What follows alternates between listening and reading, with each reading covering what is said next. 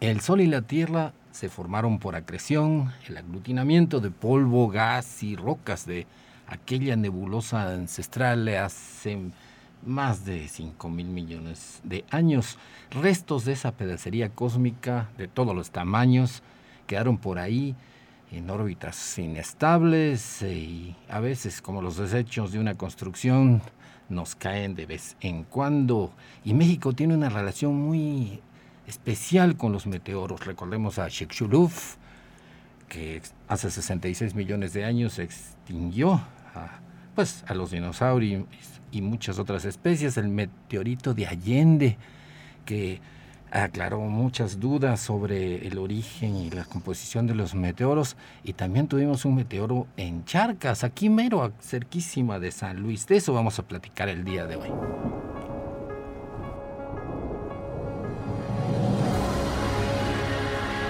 Radio Universidad presenta El espíritu de las montañas. Un viaje al centro de la Tierra y al pasado geológico de San Luis Potosí y México. En la conducción, Jessica Mena y Cristian del Carpio.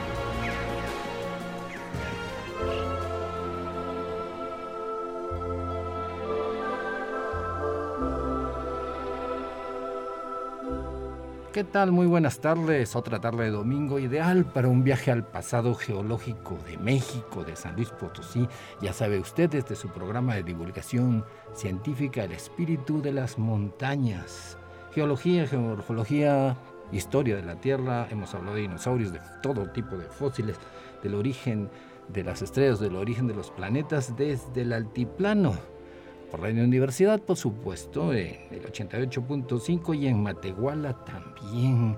Pues el día de hoy, Jessica de Rocío Pérez Mena, este es tu, tu tema, la astronomía. ¿Qué tal? ¿Cómo estás? ¿Qué tal? Bonita tarde para todos. Pues una vez más aquí hablando otra vez de naturaleza del interior de la Tierra y también del exterior, de los objetos que nos vienen desde el espacio profundo.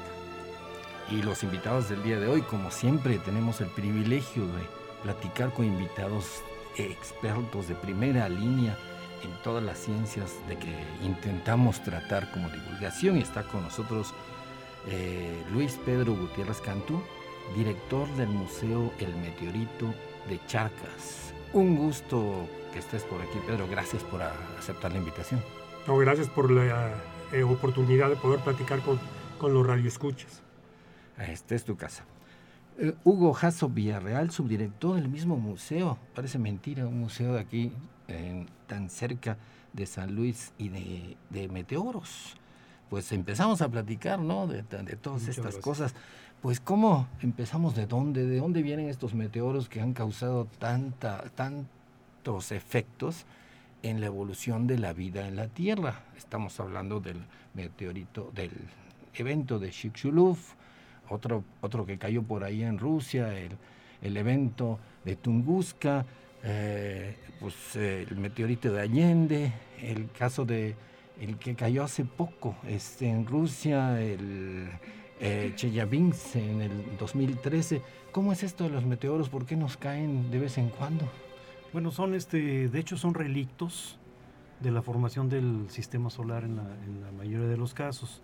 Eh, de hecho, hay que recordar que, el sistema solar se forma como una nube de gas que se va acretando, se, va, este, van reuniendo las, las partículas por gravedad y este, se forma primero el Sol y casi casi al mismo tiempo esa nube que está de material que está haciendo eh, que está girando alrededor del Sol pues empieza a tener sufrir desgarros y esos desgarros este, lo que están haciendo es que pues van a consolidar por gravedad lo que se llama el proceso de acreción precisamente a, lo que son los planetas, pero mucho del material queda, queda este, pues, eh, eh, gravitando alrededor de los planetas. Y este, hay una brecha entre Marte y Júpiter que le, llevábamos en, cuando éramos estudiantes hace, pues, muchos años, llevábamos el cinturón de, de, asteroides y ahora pues ya se, se reclasifica el nombre, se le llama este, cinturón de planetesimales. Ya no se llama cinturón, Ya de, no se llama cinturón de que en las películas salen, ahí en las películas de ciencia ficción, la nave correteándose entre las rocas, ¿no? Exactamente. Sí, pues, así las, las he visto yo, Star Wars y demás, ¿no?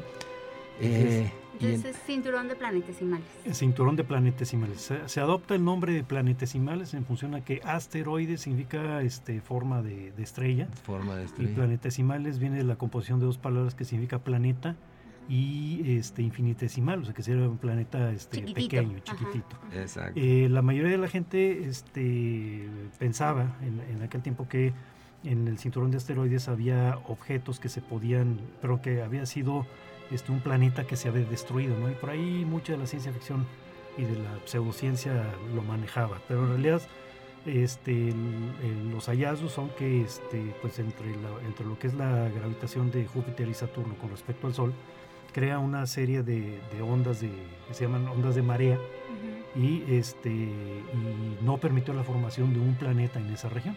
Así que se esos juntó trozos el material, pero no se alcanzó a formar. exactamente. Y entonces tenemos algunos este, cuerpos pequeños, familias este, completas de objetos que giran alrededor del, del Sol en esa en esa región y pues algunos de ellos este, chocan y se proyectan hacia el interior del sistema solar.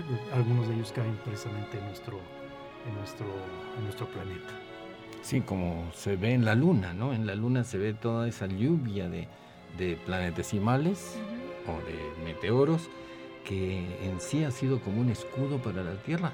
Solo que en la, en la Tierra se formó de esa misma manera, pero la erosión, el viento, la lluvia lo- y, el- y la deriva continental ha borrado todas esas huellas. En Así su es. mayoría quedan una que otra por ahí. Exactamente, así es.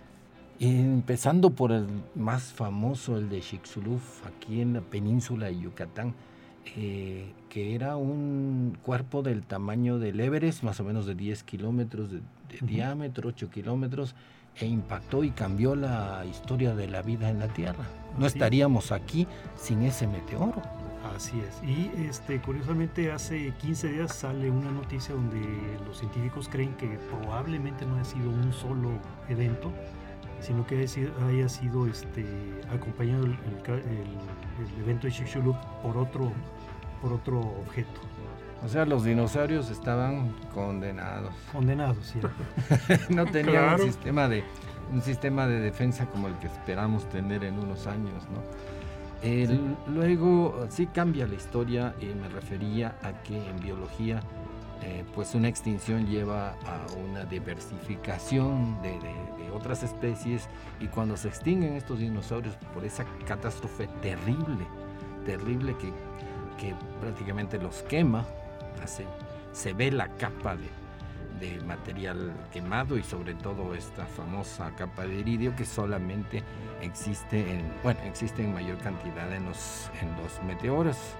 Y entonces encuentran que, que la capa del estrato donde hay muchísimo iridio es de 66 millones de años, después los mamíferos que andaban Usted que no le gustan las ratas, pues eh, mejor aprécielas porque así eran nuestros antepasados. Unas ratitas muy delgaditas, chiquitas, que solo salían en la noche, puesto que quien dominaba el mundo eran los dinosaurios. Y después, desaparecidos estos, pues eh, se diversifican, evolucionan y aquí estamos los elefantes, los osos y nosotros mamíferos.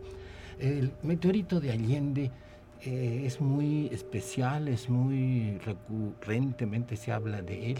Sí, este es un meteorito que cae en, en Allende, en, en el estado de Chihuahua.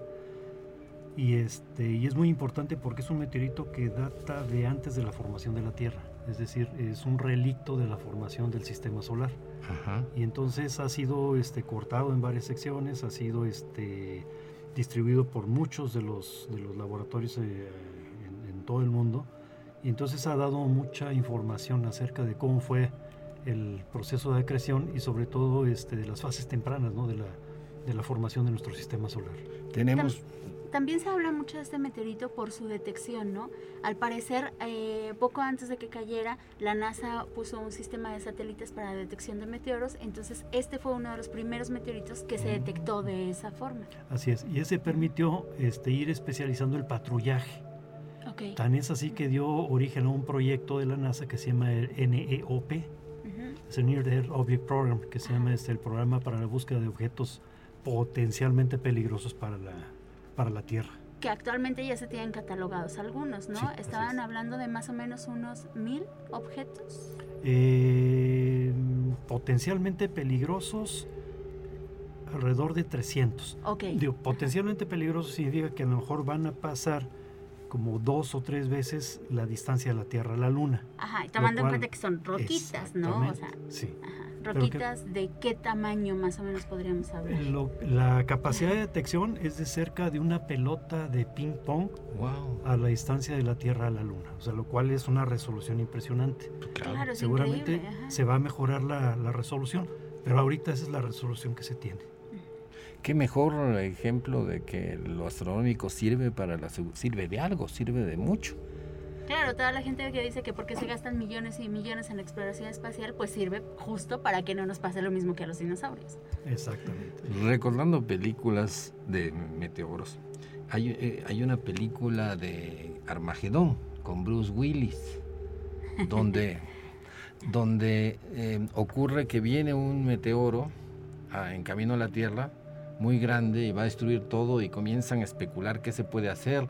La gente dice, mándenles bombas o no atómicas, pero alguien lógicamente dice, eh, un astrónomo, claro, dice, un problema grande van a ser, eh, lo exploten y van a ser muchos problemas medianos, igual le va a caer al- al- a toda esa perdigonada de, de meteoros a la Tierra. ¿Cuál es la idea? Si vemos que viene uno, ¿qué se le puede hacer? No creo que manden a Bruce Willis, que ya está muy grande, y que, lo- Sí. y que, y que manden a esa gente de que excavaciones petroleras y le metan un, una bomba al meteoro. ¿Qué se hace cuando se descubre este cuerpo que viene de por ahí y ya enfilado a la Tierra y tenemos pues meses, ¿no? Bueno, ahorita por lo pronto rezar para los que... No hay Para los que sean creyentes. Pues, sí, no, hay, no hay nada que hacer en absoluto. Pero una de las ideas era que gracias a este sistema de patrullaje de los NIOP se pudiera lanzar con tiempo de anticipación un,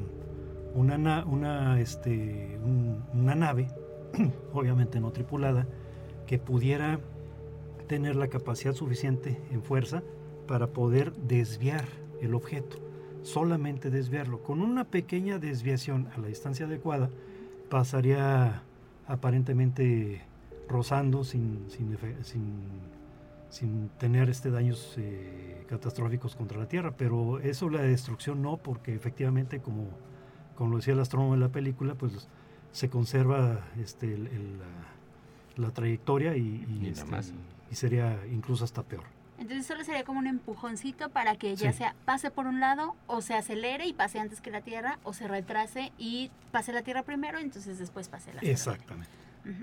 Sería como la mejor forma que tenemos hasta el momento, ¿no? Sería la única forma posible ahorita que han pensado. Exacto. Sí, porque una cosa es detectarlo y otra cosa ver qué se hace, Ajá. aparte de rezarlo. ¿no? Sí. Incluso a- alguien había propuesto la- el lanzamiento de una serie de naves que estuvieran estacionarias alrededor de la Tierra a cierta distancia, de tal manera que Alerta. cuando, esa- Como patrullas. cuando se lanzara la, la- la alerta, entonces se activaban las naves y podrían alcanzar al, al objeto. ¿no? Pero como esto es estocástico, es estadístico, Estadística, Claro. al azar. entonces sería al azar, ¿no? Completamente. Pero lo que una, un efecto, dicen, de tantos negativos, uno positivo sería que todos se olvidarían de guerras y de fronteras y de conflictos y la humanidad, Por cinco minutos. por, por lo que dura que pase el... El- que hasta por- menos. y la, la comunidad que se haría de, de todos los países para desviar o hacerle algo a este misil que se nos viene sería al menos por unos por un tiempo Bueno, si es maravilloso, que ¿no? ¿no? se dan cuenta que hay oro, iridio o cosas Ah, por sí, el como estilo, la como la película de No mires arriba, ¿no? Y después eh, se lo andan en vez de que, sí, cierto, la película es terrible. Esa película, querido oyente, véala, no mires para arriba, está en Netflix. Sí, Sigue en Netflix, no la han quitado Sí, porque es una sátira terrible contra los es una gobiernos. crítica a todos, a- desde el individuo hasta el gobierno más poderoso del planeta. Es una crítica al mundo actual, Sí, donde los medios tienen tal poder que por el rating son capaces de hacer de todo, incluso de olvidar una catástrofe, de desviar la atención, como ya hacen muchas, muchas veces hacen desvíos de atención, pero en este caso esta distracción por el rating llega a extremos que se olvidan de un cometa que efectivamente viene hacia la Tierra. Sí, pero no, ya no, mires para no mires para no, no importa, mejor eh, la conciencia que los spoilers. No mires para arriba, véala, está en Netflix, es una película que ejemplifica toda la situación de que vivimos hoy en día con los medios y con Elon Musk y el otro y todos esos famosos. Pero si seguimos con esto de los meteoros, entonces, eh, pues interesantísimo que, este meteoro de Allende, todos los meteoros que han caído, eh, nos dan información, información del origen de la Tierra, de, de todo lo que ocurre aquí. Así es. Con tantos eh, celulares, con tantas cámaras que hay por todas partes, en, en, YouTube es increíble la cantidad de imágenes de meteoros que caen a cada rato, iluminan, entran a la atmósfera y se hacen pedazos por la presión que crean por la velocidad y luego iluminan todo el cielo. Así es, se calcula que diariamente caen alrededor de 50 toneladas de material meteorítico. Pequeñito y grande, de todos los tamaños. Exactamente. La gran mayoría ni siquiera son detectados porque son muy pequeños. Sí, las estrellas fugaces son granitos de arroz. ¿no? Exactamente, sí. Y sin embargo se les ve. Imagínate, eh, imagínese, querido oyente, si una estrella fugaz del tamaño de un granito de arroz o un frijolito, como lo quiera usted ver, causa esa iluminación, esa, esa ionización, eso, eso que usted ve como estrella fugaz, imagínese un meteoro del tamaño de un camión, otro del tamaño de un edificio y pues una... Ya no contamos la ciudad. bueno, pero hay un meteorito famoso que justo da lugar al programa de hoy, ¿no? Platíquenos de este meteorito. Sí, bueno, el meteorito de Charcas, ya todo el mundo sabemos que el, lugar donde caen pues, se le pone el nombre del lugar. En este caso se llama meteorito de Charcas por eso, porque cayó en Charcas, ¿no? ¿En qué fecha eh, cae? Hay, hay dos fechas importantes una que data de 1670 y la segunda es de 1800. Entonces está como raro el, eh, dato, pero bueno, existen esos dos testimonios.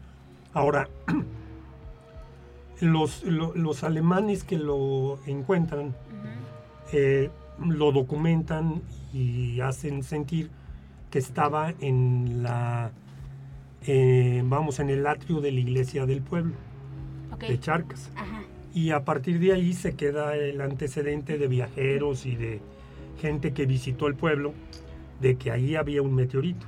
Pero no cayó ahí, lo llevaron ahí, ahí al atrio de la Exacto, no cayó ahí, llega, cayó cerca y se cree que se lo fueron eh, y lo depositaron en la iglesia. ¿Los mismos pobladores? Los mismos gentes que vivían en el lugar. Ahora, eh, el tema es, es tan importante porque eh, se vuelve un hito, un mito del pueblo, porque a la llegada de los franceses lo encuentran. Ya lo tenían ellos documentado, porque se había documentado desde 1800 por geólogos alemanes. Y entonces eh, lo, a la salida los, los franceses estuvieron alrededor de 1863-64 y a la salida en 1867, pues dejan a Maximiliano aquí con su grupo, pero se, van casi la mayoría de los soldados y entre lo que se llevaron, se llevaron el meteorito Charcas. Ay, mira una roca, vamos a llevarlo. Vamos a llevarlo, se lo llevan. Hasta allá, hasta Francia. Hasta Francia, se lo llevan a Francia, lo, lo entregan porque iba a haber alguna una exposición importante francesa eh, eh, que se inauguraba en abril y entonces eh, se deposita en la exposición el meteorito de Charcas, se exhibe de abril a octubre, al terminar es una de las exposiciones más importantes de Europa en el momento y entonces los, los franceses querían asentar o, o hacer sentir entre toda la población europea que todas sus colonias tenían cosas que mostrar de sus colonias. Y entre las cosas que mostraron de la zona, pues fue el meteorito Charcas. Ahora termina la exposición en 1867, en octubre, y lo entregan al Museo de Historia Natural de París. Y ahí queda en resguardo pues, muchos años, pero recordemos que este museo no solamente tiene una sola pieza, esta, sino estamos hablando que entre lo que resguardan, resguardan 4.000 o 5.000, este, algo así, una cantidad muy fuerte de meteoritos de todo el mundo. Y entonces está, queda resguardado principalmente en las bodegas. No se exhibe al público en el Museo de Historia Natural. Y en, el, en, eh, en una exposición de alrededor de 1900, digo del 2016, 15, 16, se abre una, una, exposición de meteoritos en Francia, en el Museo de Historia Natural de París. Y ahí se da a conocer el museo, el, la, la, pieza, pero se da a conocer gracias a que el doctor José Luis Morán claro. va y pregunta por él al museo. Y entonces lo ven como una pieza que vale la pena exhibir porque están preguntando por él. Y entonces lo ponen en el escenario mundial. Al momento que lo suben, eh, aparece ya en la exposición esa y luego eh, empieza la idea desde el 2000, eh, ¿qué sería? De, 2009, de querer hacer un museo aquí. Y el mismo doctor José Luis Morán había intentado hacer un museo en el 2009 eh, sobre meteorito y sobre algún tema relacionado a ello. Y así empiezan los inicios por crear el Museo del Meteorito en Charcas. Y luego eh, empieza a presionar el doctor Morán para poder, que eh, poder ver la posibilidad de que el meteorito se puede exhibir acá en México. De que lo regresen. De, primero que lo regresen. Ajá. Pero no era tan fácil. Exacto, en, estas cuestiones de política, ¿cómo está? En primer lugar, sí, se lo llevaron pues obviamente muy fácil porque nadie decía nada, nadie, reclamaba en ese no No olvidemos dos cosas, ¿verdad? O sea, no olvidemos que México le debía a Francia todo. Entonces es como si el banco te embarga tu casa. Igual. Los franceses llegaron a embargar México. Entonces todo lo que había en México era de ellos. Claro. Entonces se llevan el meteorito ya como propiedad. Entonces ese es un punto interesante de analizar. Sí, la intervención francesa es, por deudas. Están interviniendo por algo. Están embargando. Embargando, así sí, Sí, sí, claro. Entonces ese es un punto interesante porque luego queríamos, queremos que no lo regresen. Entonces ahí es un punto a discusión que pues, podría entrar en, en cuestiones de abogados no sé cuántos años. Pero bueno, lo importante es que llega eh, el, va creciendo la idea de armar el museo y se va armando. Primero se hizo el museo de eh, la parte interna con las cinco salas en el del 2009, estos primeros 10 años, pero tuvo la mala suerte de que no fue diseñado muy adecuadamente, sino que el diseño original lo hacen más chiquito por la falta de recursos y llegó el momento en que cada sala era tan chica y tenías que entrar y salir por la misma sala que era inoperante como museo. Entonces quedó construido, pero no pudo usarse. Entonces lo usó el INEGI, lo usó eh, muchas instituciones, en del ejército y muchas. Hasta que en, después de 10 años se intenta rescatar la idea, otra vez por el doctor Morán, de querer volver a echar a jalar el Museo Interactivo de Astronomía. Y así es como empieza el museo, pero el, eh, eh, hace unos tres años. Y empieza a rescatarse con un proyecto nuevo, más amplio, donde ya había un telescopio, un, área de observación, un planetario, una sala, las cinco salas permanentes iniciales, y se agrega todavía un área de eh, de investigación que se denomina el CRICITI y entonces ya se vuelve un complejo, un complejo de astronomía interesantísimo en la zona más importante del altiplano, en el corazón del altiplano, donde nunca había habido un museo y ahora estamos con una oportunidad de ofrecerlo a 14 municipios y por primera vez se tiene la oportunidad de armarlo. Ahora, llega el momento en el que empieza este proceso, pero luego entra en medio la pandemia. Y Oh. entonces la pandemia vuelve otra vez a detener el museo y lo alarga un año.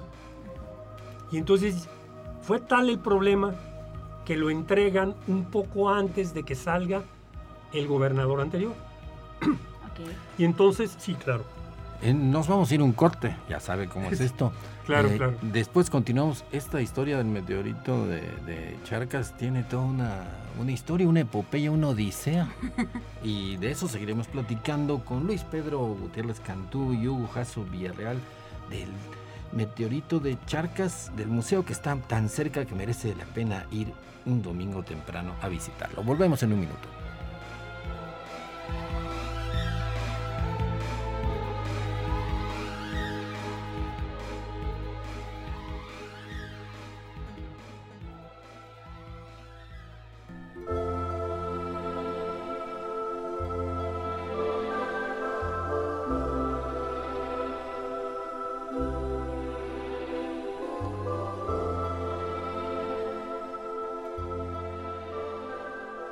Estamos de regreso en el espíritu de las montañas, el día de hoy platicando sobre eh, los meteoros y, sobre todo del meteorito de Charcas, un meteorito que cayó hace muchos años en esta región de San Luis Potosí, fue encontrado en Charcas, después los franceses, eh, siempre los franceses que van a un lugar se llevan, recordemos que en Egipto se llevaron prácticamente muchas cosas. Los recuerditos. Los sí, científicos, claro, claro, souvenirs. Los souvenirs científicos, entre comillas. Bueno, y entonces fue a dar hasta Francia y después regresó y después la pandemia. Pero sigamos platicando de este, de este meteorito ah, epopéyico. Claro, claro. Ya, ya el- eh, regresando un poco al tema, el, eh, el museo ya estaba prácticamente listo para abrirse, pero se alargó y se empezó a, a intentar inaugurar antes de salir el gobernador anterior. Pero eh, el- con el caso del meteorito de Charcas, es que se intentó enlazar al Museo de Historia Natural de París para que lo prestara acá a, a Sí, México. si no lo regresan, al menos que lo presten Que lo para prestaron. tenerlo en exhibición. Mientras todo eso todavía seguía en Francia el meteorito. Todavía Y estaba en. Francia. Ah, Y entonces eh, eh, llega el momento en el que no, eh, los franceses colocaron un oficio en el que decía que no lo prestaban a menos que firmara AMLO de que lo iba a regresar, Ok. que es un oficio de invergabilidad. Ajá.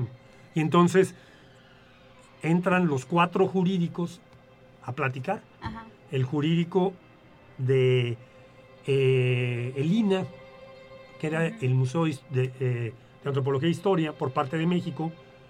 Luego entra el Museo, digo, el, el- sí, el Museo de Historia Natural de París. Y entra la Embajada de México en Francia y la Embajada de Francia en México. Los cuatro jurídicos se sientan en una mesa a intentar resolverlo. Ujú. Cómo a firmar un oficio que no podía firmar AMLO. Entonces al final lo firma la secretaria de Cultura de México, es la que lo firma, pero se tardaron en, en ese diálogo alrededor de cuatro meses. Nada más. Entonces, ya- sí, ya cuando logran que lo firme, ya salía el gobernador anterior. Entonces, el, eh, el meteorito llega a la exposición de- del Museo Nacional de Antropología, la del año pasado, que dura aproximadamente de septiembre, del 27 o 28 de septiembre, a abril del año, de este año. Y entonces se exhibe ahí y ya no se pudo venir hasta acá. Pero estaba en exhibición y se exhibió en el país durante estos meses mucha gente lo fue, fueron y lo vimos allá y estuvimos eh, en oportunidad de poder tomar fotografías e imágenes y ya regresó ahorita a París de nuevo. Ah, ok. Todo uno dice como Todo una dicen, ¿no? odisea, Que es tal y como cayó, así Ajá, fue todo una odisea esta. ajá. No, una historia. Pues uno de estos días vuelve a regresar. Claro, claro, Eso, ¿hay claro. probabilidad de que regrese? De que se haga, por ejemplo, una copia que se tenga en exhibición y se le pueda cortar un pedacito mínimo? Claro, Digo, hay muchos exacto. meteoritos que están fragmentados por, Claro. y desbalagados por todo el planeta, ¿no? Bueno, ¿Hay alguna de estas opciones? esta, este meteorito está cortado en dos más. Ok. Y bueno, eh, el meteorito, eh, to- como sabes, todos los meteoritos pues los cortan para poder ver el contenido Ujú. y analizarlos, eh, ver la antigüedad, etcétera, etcétera, lo que hemos platicado hace ratito. Este también fue cortado. Y entonces, pues sí puede ser, ojalá que en algún momento mm, poder tener un pedacito del original. Ahorita no tenemos, tenemos varias piezas de otros meteoritos, pero de ese no. Sí, porque el, el meteorito de, de Allende eh, lo cortaron de mexicano de nacimiento, Sí, Claro, de caída. Eh, se cortó en muchos pedazos eh, para muchas universidades de Estados Unidos para analizarse y se lograron mu- se logró mucha información que las condritas museos eh, todo un todo un evento científico pues así debe ser. Pero que no nos toque nada de- está bien que le debamos a Francia le hayamos dicho pago no cómo es debo no niego pago no tengo y Sí, hay pues Era, era una oportunidad para que se quedara acá, pero es complicado, ¿no? Porque Sí. se hubiera generado todo un problemón del tamaño del mundo. Ajá. Pero bueno, La yo creo que lo más importante de todo fue que una vez que eh, ya se, se resolvió esa parte y se quedó en el Museo Nacional de Antropología una temporada, nosotros seguimos nuestra historia en el propio museo. Eh, el museo se abre el 17 de febrero, una vez que fue el gobernador eh, eh, Ricardo Gallardo, lo visitó y en el momento que vio el museo, eh, me acuerdo con mucha precisión que agarró del brazo a la secretaria de Cultura y le dijo, Elizabeth, ya está completo, ábrelo mañana. Y entonces yo nomás peleé los ojos así como el tamaño, porque pues, ¿cómo que ábrelo mañana? Ajá. Y entonces le, eh, le dijo, ábrelo mañana y no cobres. Y yo dije, ¿cómo que es? Ájalas, ¿cómo? Y entonces, pues así lo hicimos. O sea, él fue el 16, nosotros el 17, ya con instrucciones de la Secretaría de Cultura, abrimos el museo con, eh, y hemos estado atendiendo al público desde el 16 de febrero, 17 de febrero hasta ahorita sin cobrar. Y hemos estado recibiendo eh, a toda la gente de la región y ha estado bajando de Matehualas y así so- se están empezando a generar corredores turísticos en distintos frentes, cosa que es increíble porque la región no tiene corredor turístico. Claro. O sea, toda la región de Agualulco, Venado, Moctezuma y Charcas, no hay, eh, eh, como para la Huasteca, que hay mucho mucha grupo turístico que va hacia allá. Para este lado no. Y entonces esto ha generado ya los primeros grupos que se están moviendo desde San Luis hasta Charcas y de Matehuala a Charcas. Entonces esto ya está detonando la llegada de público nuevo desde el punto de vista turístico. Que de cierta forma eso también había sido privilegiado, ¿no? Porque yo me acuerdo que las veces que he ido para allá, Venado, Charcas, esa zona, tienen un cielo hermoso, justo porque no hay como mucho complejo, mucho desarrollo. Y aparte me imagino que ustedes también están en la onda de promover la ley del cielo. Sí, por supuesto, sí, sí. es. expliquen rápidamente lo que es va. del cielo Bueno, eh, actualmente tengo entendido, si no me corriges, am, solo hay un estado, bueno, tal vez dos estados, que son Baja California, que tienen la ley del cielo. Justo en Baja California Norte está el Observatorio Nacional y la ley del cielo quiere decir que todas las luminarias, sean públicas o privadas, estén enfocadas hacia abajo, hacia el suelo, en lugar de hacia el, hacia el cielo, justo para que no reflejen toda esta luz a las nubes y echen mosca al momento de estar ha- haciendo observación por telescopio. Entonces me imagino que ustedes andan más o menos en esta onda. De hecho, estamos, estamos elaborando un proyecto para presentarlo a la presidencia municipal, Ujú. porque la presidencia municipal de Charcas está tomando la idea de iluminar las banquetas de abajo hacia arriba. No, Entonces ya se redujo, eh, estuvimos haciendo mediciones y se redujo cerca de un 8% la calidad del cielo de Charcas. Entonces no es una, no es una, este, em, no es por ser mala onda ni nada, ¿no? Sino sencillamente que pues, eh, no conocen eh, los municipios estas leyes del cielo. Y entonces una de las ideas precisamente es la de recuperar la calidad del, del cielo de Charcas y pues hacer lo que hacen los finlandeses, ¿no? O sea, decretar que el goce estético del cielo es un derecho fundamental de la población. En España también hay eh, pueblos que viven de, los turistas que van a hacer eh, observaciones de, la, de, la, Vía Láctea, de todas las, constelaciones, porque es un placer eso, no, no ya han tomado conciencia que no todo se puede ver en las pantallas, aunque sean de 5K o no sé qué, que es, es esa magia de uno estar en el desierto y mirar para arriba, que los muchos autores lo hablan, San Exupéry, muchos autores hablan de eso que tenemos derecho, por supuesto, a, a, ver hacia arriba y darnos cuenta con todo lo que se ha aprendido, que estamos en un universo y verlo personalmente, no solamente las fotos. Y esa sensación es la que se busca. Incluso este, el mejor planetario es el cielo mismo. Por supuesto. Es el mejor planetario. Y este mm, estamos trabajando también con el, con el, la Sociedad Astronómica de Cedral para hacer este un corredor astronómico entre Cedral y Charcas y este eh, hacer observaciones mancomunadas eh, con la idea también de la orientación vocacional temprana. Y, mucha gente quiere astronomía, le gusta, eh, eh, anda, de entrada se compran telescopios, aunque si no saben cómo usarlos, pero se los compran. Hay esa vocación natural de, curiosear el cielo, ¿no? El sí, en todas las edades. Claro, en, todas, las edades. Y qué mejor disfrute familiar que compartir, ¿no? Que los papás les enseñan a los niños.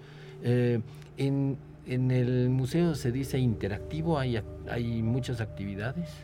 Sí, claro, claro, claro. Tenemos este talleres, cursos de verano. Este, últimamente se hizo el curso Nace allá.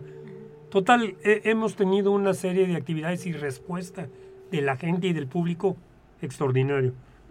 Los invitamos a que nos visiten a todos y la verdad estamos abriendo de martes a domingo de martes de 9 de la, digo, de martes a viernes en la mañana y en la tarde, de 9 a 2 y de 5 a 8. Y sábados y domingos estamos abriendo de 10 de la mañana a 2 de la tarde. Y es gratis. Es gratis. Les, eh, eh, les comentamos que ahorita por lo pronto. Sí, Porque acuérdense que se necesita mantenimiento para todas estas instalaciones. De hecho, los museos de ciencia necesitan un recurso bastante importante, aunque no se vea, aunque digan, ay, es un museo, este, se necesita muchísimo recurso para mantener un museo como ese. Sí. ha sido una cuestión muy atractiva. La, eh, tenemos un libro de comentarios finales después de la visita eh, hacen el recorrido por el museo y luego hay un libro de comentarios. Y bueno, que los comentarios son bellísimos. Encontramos comentarios de niños, de adultos y la mayor, y no, todos nos han puesto ahí excelente. Por favor, díganle, Hugo es el fan de todos. Por favor, díganle a Hugo que me dé su autógrafo y cosas así. Entonces ya tiene. Me habías dicho. Sí, hay de todo tipo de comentarios. Hay que vender los autógrafos. Eh, sí, sí, sí, hay que venderlos. No, así es, eh, uno se, como divulgador se apasiona porque es como si uno viera una película que luego la anda recomendando a todos los amigos para volverla a vivir. Cuando uno aprende de astronomía, de naturaleza, de biología, eh, quisiera que todos participen, que todos participen de esas emociones que despierta el descubrir la realidad, ¿no? Una realidad que es más fantasiosa, aunque real, de donde vivimos, de la vida. Es más mágica la realidad que la fantasía. Claro, y, es muy importante hacer sentir lo que platicamos, ¿no? Cuando me llegan y me dicen algo así, yo lo que les digo, en los 450 años que lleva el pueblo, es el primer astrofísico que visita el pueblo.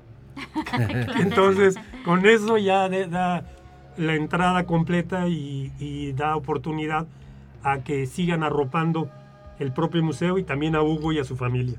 que está es. viviendo ya por allá también. Ah, ya Perfecto. están por allá. Ah, todos por allá.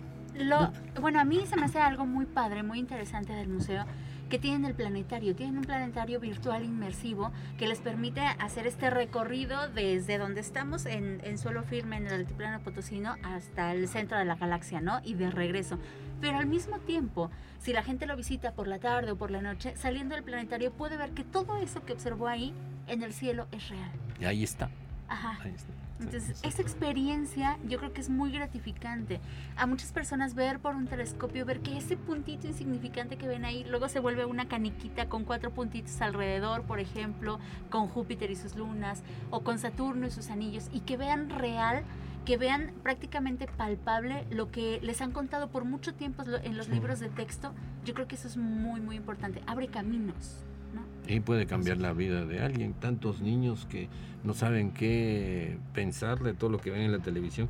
Qué mejor que algo así. Siempre lo, lo hemos platicado en el programa. Ujú. Que los niños son exploradores innatos y que tienen derecho no solamente a que los pongan frente a un iPad o frente a un celular, sino también que los hagan, los dirijan para ver la enorme realidad que se está descubriendo eh, cada día en, la ciencia. Sí, así es. Y de hecho uno de los retos que tenemos es el de convertir el museo en interactivo, pero no solamente en, en la cuestión de la interacción con, la, con los guías, sino también en la interacción este, con, los, con la realidad aumentada y la realidad virtual. Ujú. Entonces con la intención de que, de que el museo tenga este, también una información que se pueda descargar y que sirva de soporte tanto a los docentes como alumnos a través de un código QR. Ok. ¿sí? Que la las- gente desde sí, fuera del museo también tenga estas referencias. ¿no? Exactamente. Este y, que- acercamiento. y de hecho ya estamos preparando una, un tour virtual a través de todo el museo. Con un repositorio precisamente de actividades para los docentes Ok, que los ¿Cómo, apliquen a los alumnos.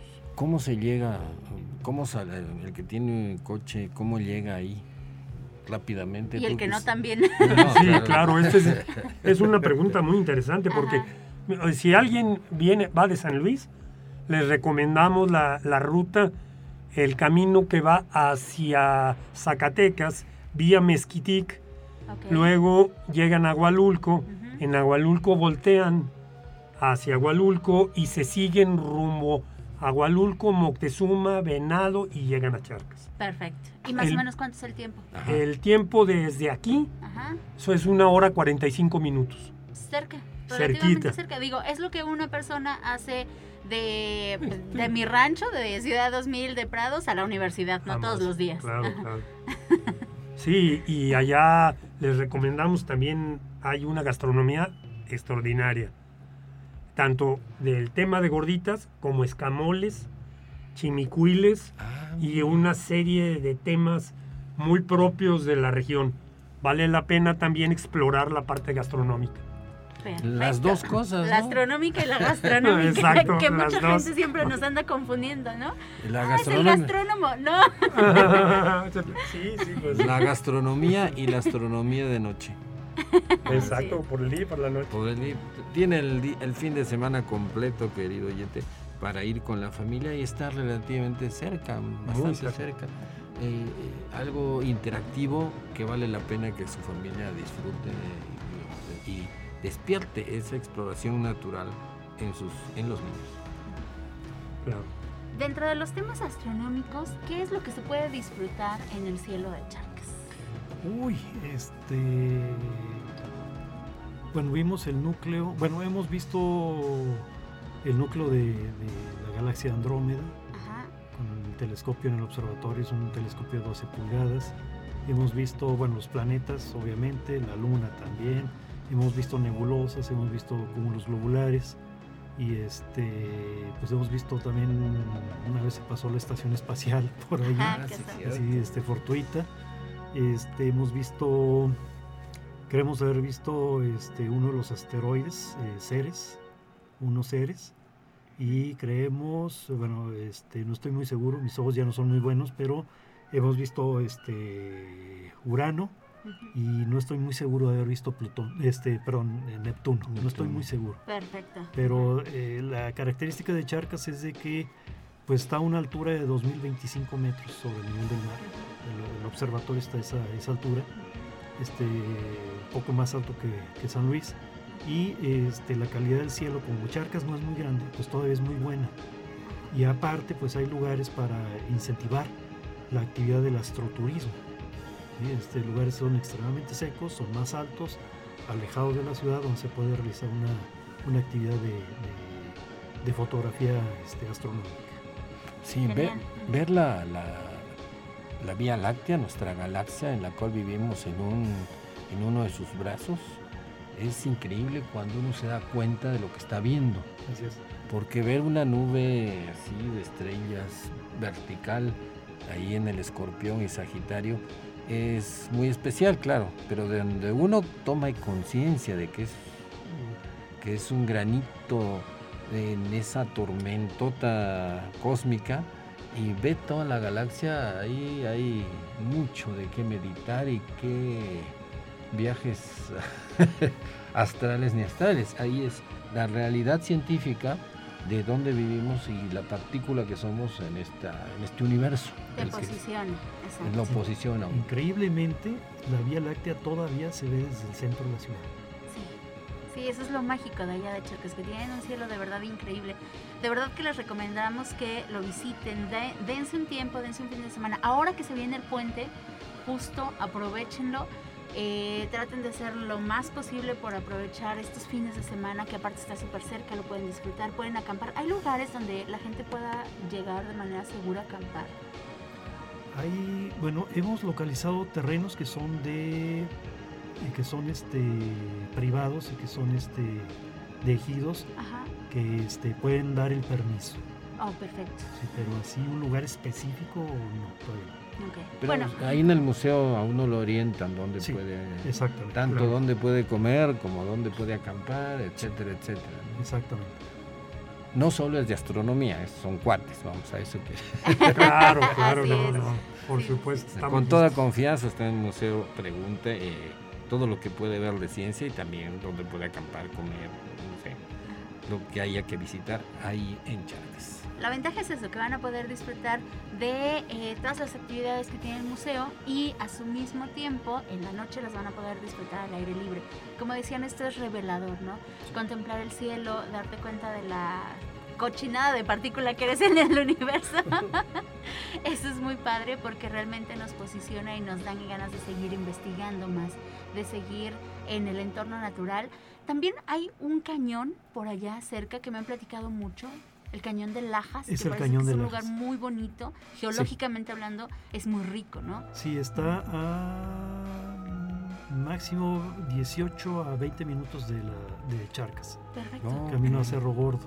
Ok. Y este y eh, precisamente como su nombre lo dice, su nombre lo dice, son varias capas de, de piedra laja. ¿sí? Y este tiene algunos atractivos de- desde el punto de vista este, paleontológico. Ah, Sí, es un depositorio, es un repositorio de, bueno, es un depósito de, de mamuts específicamente, de fauna del, del cuaternario. Genial, pues para todos los seguidores del espíritu de las montañas que más quieren, cielo, tierra, absolutamente toda la información ahí de fósiles y demás, claro que lo pueden conocer y está súper cerca. Hay que invitar a los geólogos nuevamente del Instituto de Geología para que nos expliquen del, del cañón de Lajas. Sí, un fin de semana no- les vamos a caer por allá. por. Bienvenidos, claro que sí. Eh, bueno, y como última pregunta, bueno, como últimas conclusiones, ¿qué podrían decir de, el- de lo que es el museo eh, y lo que puede ir el público? ¿Qué, qué otras actividades hay dentro del museo? Bueno, eh, yo creo que sí es importante que puedan eh, tener la oportunidad, de darse la oportunidad de visitarnos con su familia. Los fines de semana está muy cómodo. También eh, el fin de semana de sábados y domingos pueden llegar ustedes por la mañana, eh, pernoctar en algunos de los espacios de venado, por ejemplo, eh, visitar el museo y luego hacer un recorridito localmente y se vuelve desde el temprano, salir a las 8 de tu casa, una hora y media, estás una hora 45, estás en Charcas, ya llegas a las 10, ya el museo está abierto, haces el recorrido aproximadamente en hora y media, al- para las 11 y media o 12 ya estás libre del museo y puedes hacer un recorrido por todos los alrededores. Está muy cerca, eh, las mezcaleras, hay dos mezcaleras muy cerca. Aparte. Y luego está también el área de Venado, que también está un corredor muy interesante en Venado sobre un ojo de agua y tienen un balneario al final donde puedes llegar con tu familia y pernoctar también en esa parte. Y entonces te- te- te- se vuelve todo un domingo muy atractivo para poder visitar el altiplano. Preguntan por Luis y Hugo si no están en la escalera. Claro, claro. desde- es difícil, pero y- que, que salgamos de ahí. Y de parte del programa que escucharon en este programa. Ya cuando cobren también van a tener descuentos y mencionan el programa de, Claro, de las montañas. Pero aproveche, querido oyente, es gratis. ah, hay mucha confianza. Usted ya conoció a los, al staff del de, el Museo del Meteorito de Charcas. No se lo puede perder, ¿no? Es, es, eh, Sí, seguro. es- va a ser toda una experiencia para disfrutar con familia o amigos el fin de semana. Y pues bueno, le damos muchas gracias a Lalo Carrillo en Controles. Recuerden que cualquier duda, cualquier comentario nos lo pueden dejar en la página de Facebook. Ahí estamos como el espíritu de las montañas. Si quieren eh, alguna ruta para el museo, seguro que ahí se las podemos recomendar. Si quieren cualquier comentario preguntas, igual también para Luis Pedro y para Hugo, también ahí se las podemos hacer llegar. Entonces ahí estamos. Eh, Luis Hugo, muchas gracias por haber venido, que no sea la última vez. En, en unas semanas a ver si nos informan cómo va todo eso y el día que anden por aquí pues se dan una vuelta para platicar. Fue Muchas gracias. eh, Luis Pedro Gutiérrez Cantú, director del Museo del Meteorito de Charcas, Hugo Jasso Villarreal, subdirector, los esperan por allá. Ha sido el espíritu de Darwin, el espíritu de las montañas, con el- la conciencia de Darwin, de explorador. Por eso siempre De digo de Darwin. Eh, los esperamos el próximo domingo, igualmente a las 6 a las 6 Seis de, la tarde. Así es. Bonita Y- noche para todos. Nos vemos la próxima semana. Buenas noches.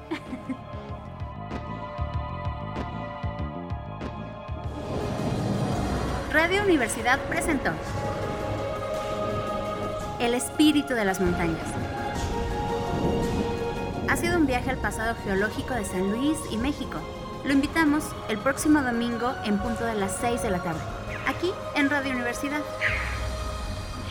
En la conducción, Jessica Mena y Cristian del Carpio.